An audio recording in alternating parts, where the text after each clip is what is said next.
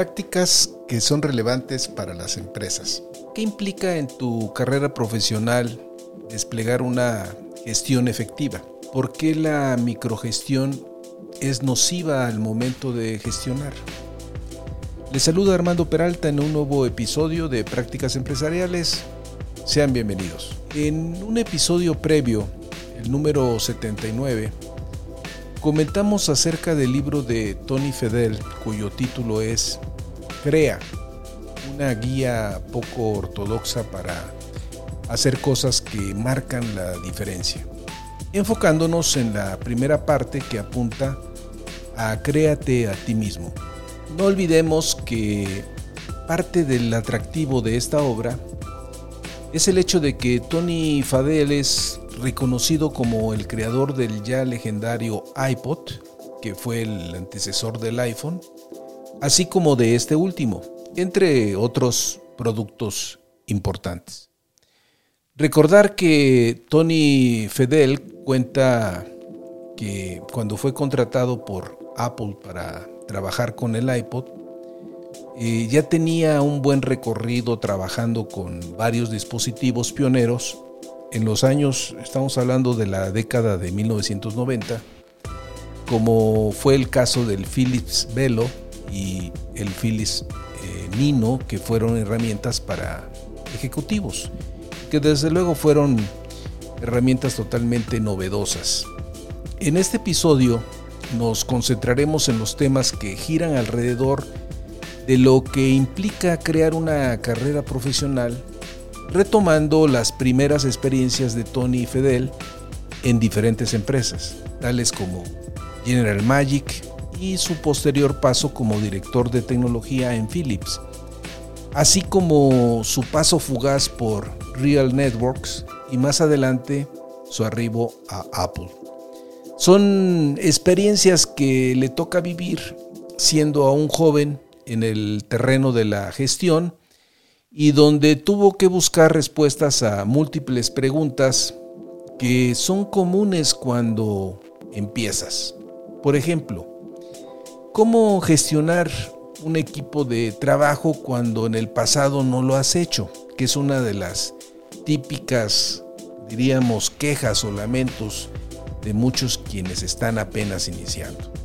¿Cómo tomar decisiones cuando cada quien jala por su lado y quieren hacer lo que creen. ¿Cómo sentar las bases de un proceso que permita dirigirse hacia un objetivo común?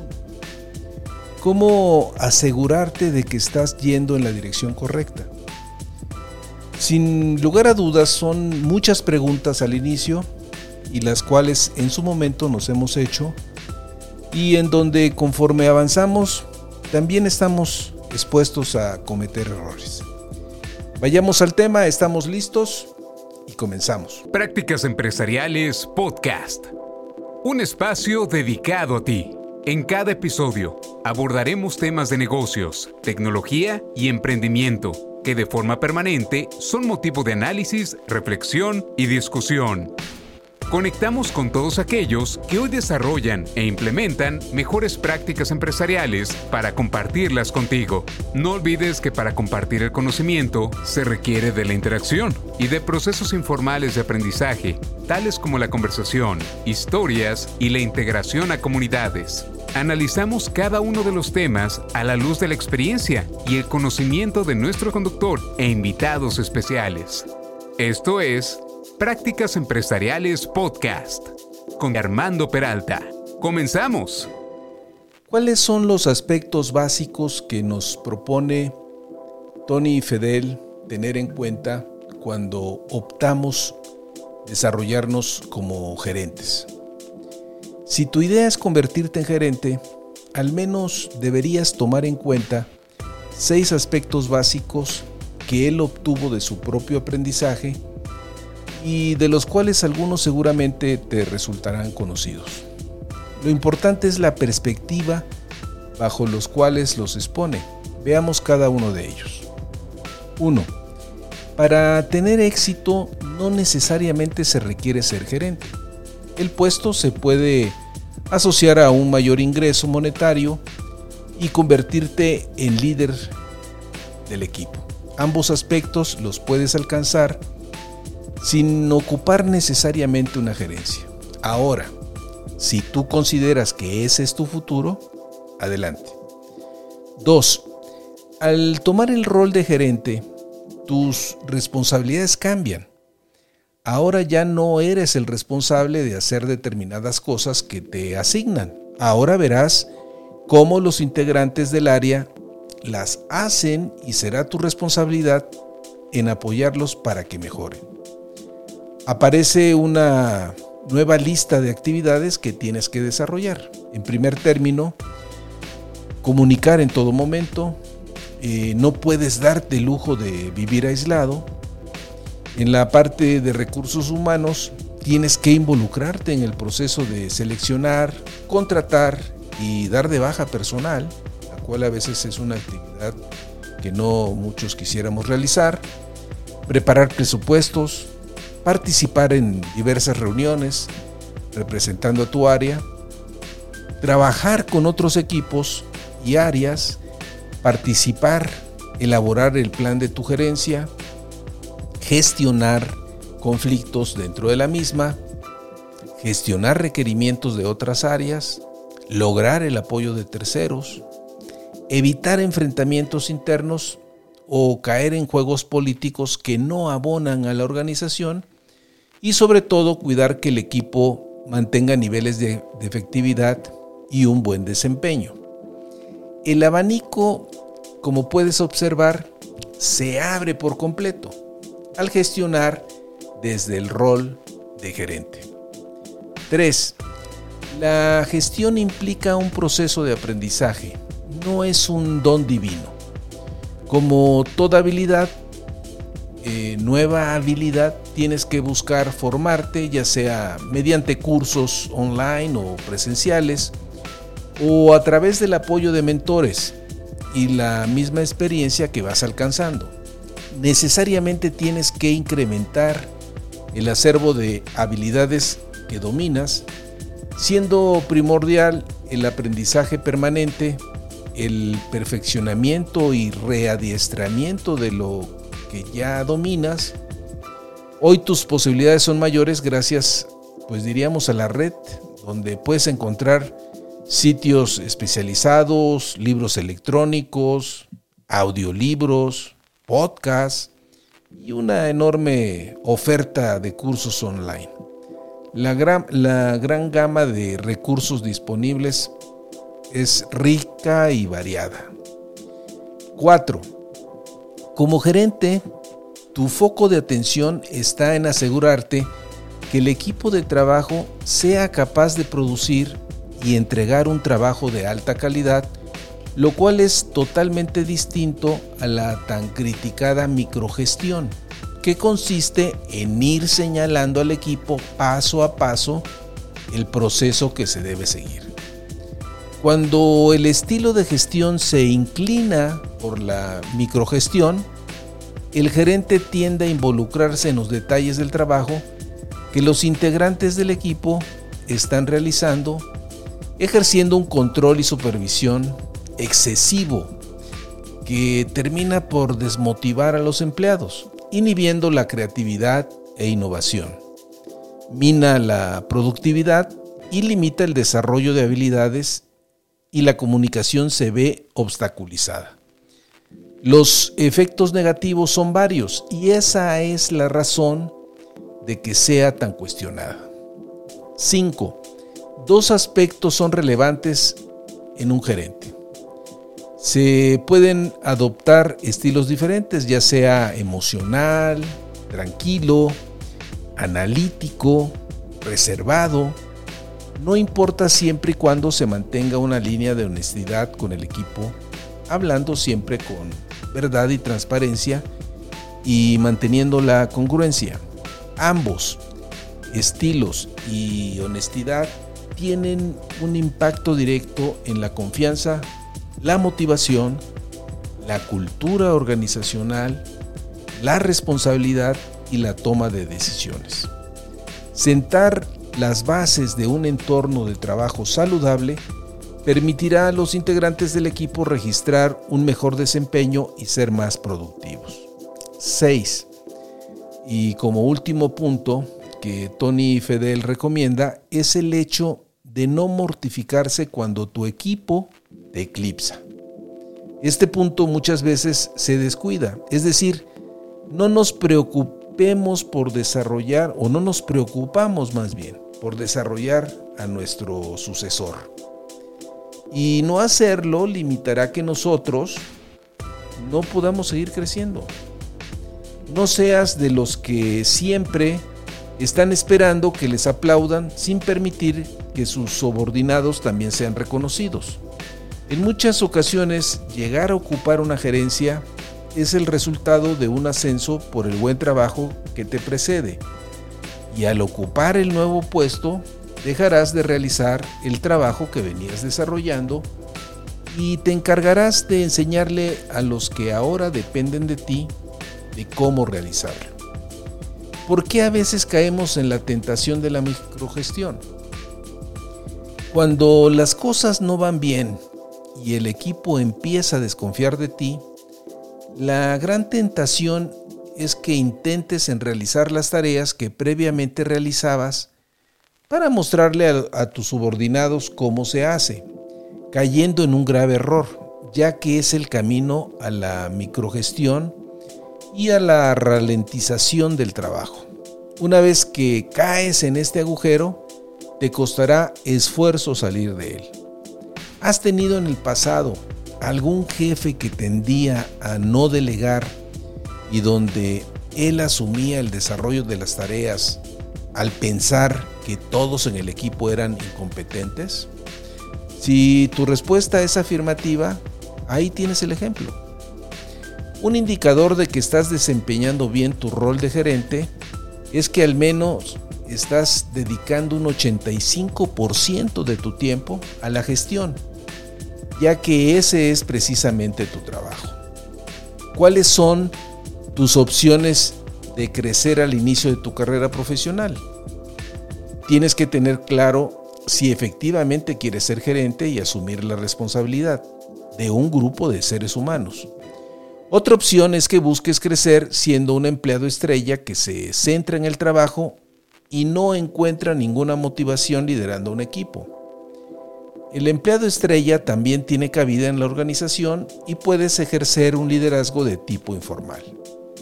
Estando en esta ruta, debes tener claro cuál puede ser tu plan de carrera dentro de la organización.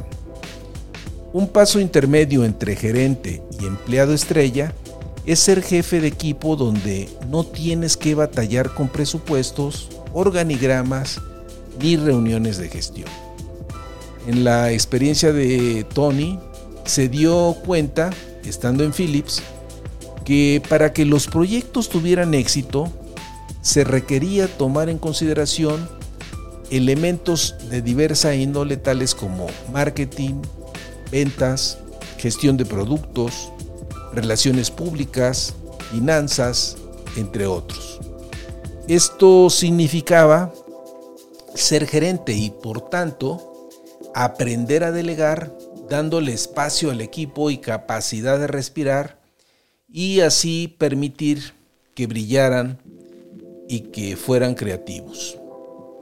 ¿Cuál es la importancia de delegar? Pues dar el espacio y delegar no significa dar paso a la mediocridad. Preocuparse por el producto y la calidad no es eh, microgestión. Como gerente la prioridad es que el equipo produzca el mejor producto. Tú como gerente eres el responsable del resultado. Una vez que te has puesto de acuerdo con el equipo en cuanto al proceso de desarrollo de productos o bien el proceso de diseño o el proceso de marketing o de ventas, estás en condición de delegar para que el equipo ponga manos a la obra. A esto habría que sumarle las reuniones que de forma periódica vas realizando con el equipo con el propósito de dar seguimiento al avance que se va registrando en cada uno de los proyectos.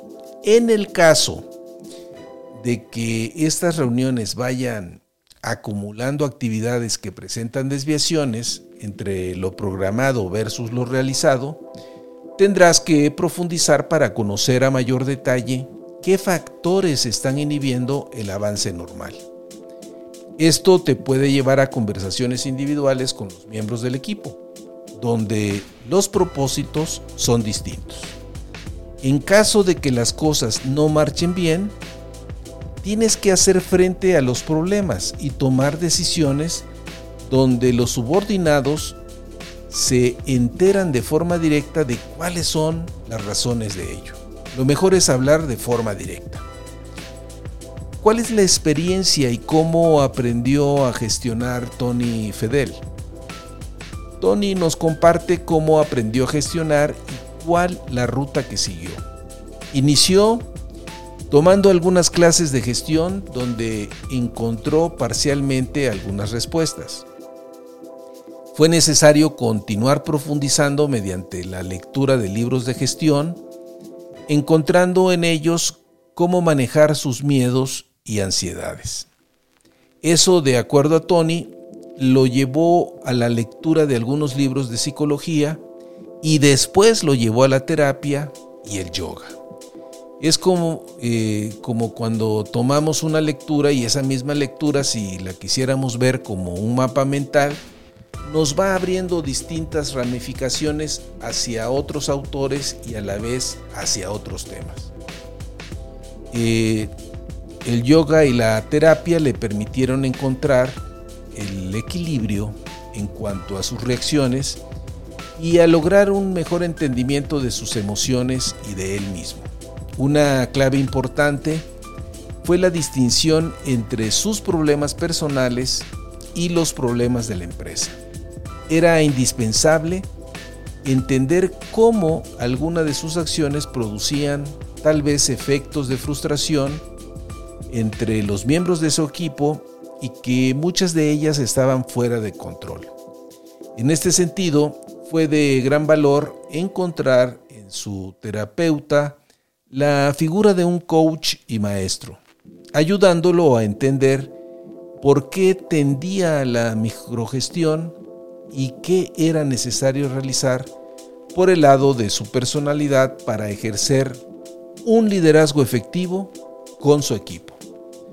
Tal vez esto suene un tanto metafísico, pero lo que sí es todo un hecho es que cuando el individuo no se encuentra en equilibrio, tiende a cometer actos que afectan su entorno.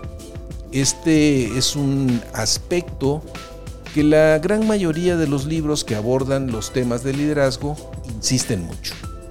De este aprendizaje, Tony reflexiona, cuanto más molesto estaba porque no avanzábamos, más contagiaba mis frustraciones al resto del equipo. Así que tuve que aprender a modularme, bajar un par de niveles mi estilo personal para establecer un estilo de gestión eficaz.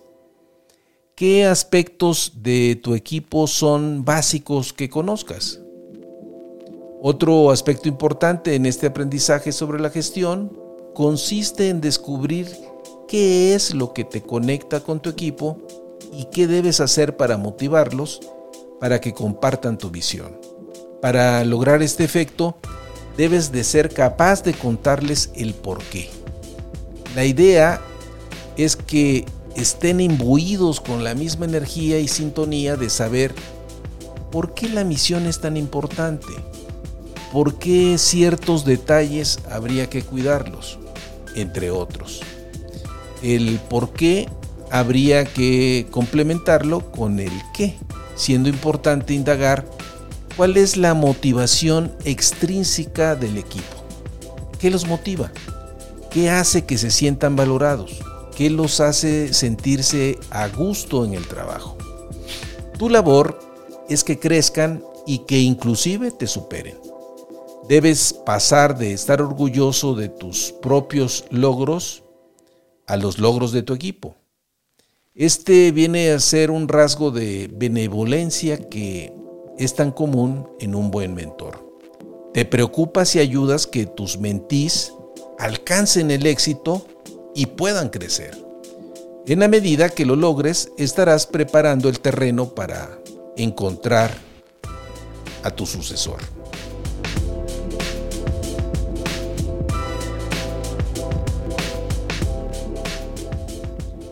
Bien, estimado escucha, si te encuentras en la fase inicial de tu carrera profesional, sería importante tomar nota de los siguientes puntos que te pueden resultar de ayuda. 1. Autodescubrimiento. Dedica tiempo a reflexionar sobre tus intereses, habilidades y objetivos profesionales. Esto te ayudará a comprender mejor qué tipo de trabajo te apasiona y en qué dirección quieres avanzar. 2. Adquirir habilidades.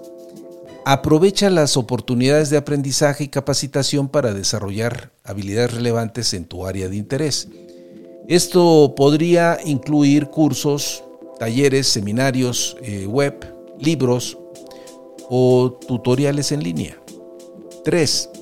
Networking. Establece relaciones con profesionales en tu campo de interés. Asiste a eventos, participa en grupos de discusión y conecta con personas en redes sociales profesionales.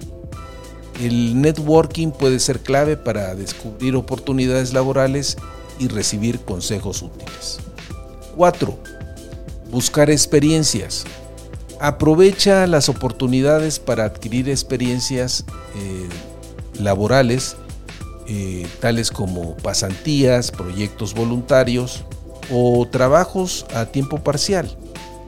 La experiencia práctica es valiosa para mejorar tus habilidades y ampliar tu comprensión de la industria. De hecho, eh, le dan un gran valor a tu currículum, sobre todo cuando estás iniciando. 5. Establecer metas a corto y largo plazo.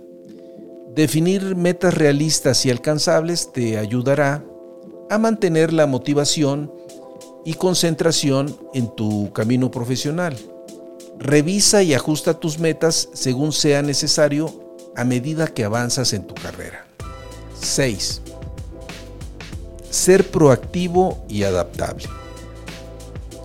Mantente informado sobre las tendencias y cambios en tu industria y adapta tus habilidades y conocimientos en consecuencia. Estar dispuesto a aprender y evolucionar es fundamental para el éxito profesional. 7. Desarrollar habilidades blandas. Además de las habilidades técnicas, trabaja en habilidades blandas como comunicación, trabajo en equipo, liderazgo, resolución de problemas. Estas habilidades son cruciales para el éxito en el ámbito laboral y pueden marcar la diferencia en tu carrera. 8. Buscar mentores.